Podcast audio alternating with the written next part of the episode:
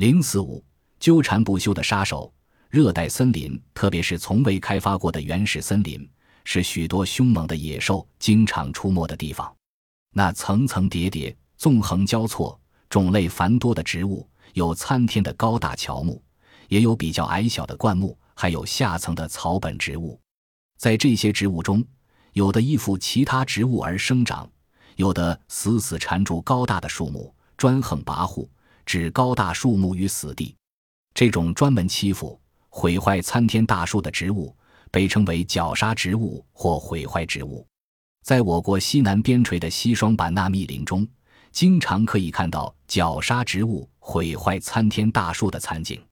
别看那参天大树气势雄伟，一旦被绞杀植物寄生缠住，就像得了不治之症一样，最终都逃脱不了死亡的命运。参天大树是怎样染上这种寄生病的呢？俗话说。病从口入，可是大树没有长口，寄生病又从何而来呢？原来这个口不在大树身上，而是森林中飞鸟的口。例如，当榕树的果实成熟的时候，林子里的飞鸟相互争啄，但是果实里的种子只是在鸟们的肠胃里旅行了一圈，并没有被消化掉。当鸟们在树林里休息嬉戏的时候，未曾消化的种子就随着鸟粪撤落在树干或树枝上，这些种子有着高超的本领，不用人土就可萌芽长根。它们长出的根很特殊，能悬挂在空中，被称为气生根。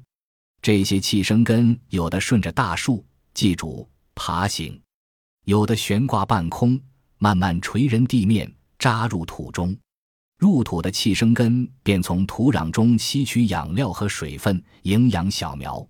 随着小榕树的长大，气生根越来越多，越长越粗，纵横交错，结成网状，将寄主的树干、树枝团团包围起来，而且紧紧地箍住大树的树干。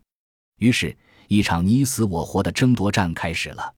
参天大树沾上绞杀植物之后，总想挣断绞杀植物的紧箍网。但已无济于事，绞杀植物很是厉害，施展了唐僧的紧箍咒，网眼状的根越长越粗，死死勒住祭主的树干不放，把大树勒得喘不过气来。不但如此，他们还依靠扎入土中的气生根和附生根，拼命地夺走祭主的养料和水分。他们繁茂的枝叶窜过祭主的树冠，与祭主争夺阳光。参天大树一旦得上这种寄生病，就甭想有生的希望了。这场树间的斗争日复一日、年复一年的进行下去，结果是大树被弄得精疲力尽，逐渐衰退，而绞杀植物却根深叶茂、欣欣向荣。鏖战结束，大树被绞杀，根子烂掉，成了绞杀植物的养料。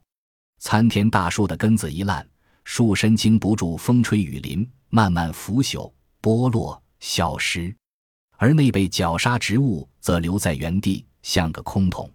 此时的绞杀植物简直成了不可一世的胜利者，它们的网状根便互相愈合。于是，在原来参天大树的地方，代之而起的是独立生长的绞杀植物。这场你死我活的争夺战可以经历十多年，以至几十年。绞杀植物不但是西双版纳热带雨林中的特殊景色，而且是非洲。印度和马来西亚雨林中的常见植物，绞杀植物以桑科的榕属植物为最多。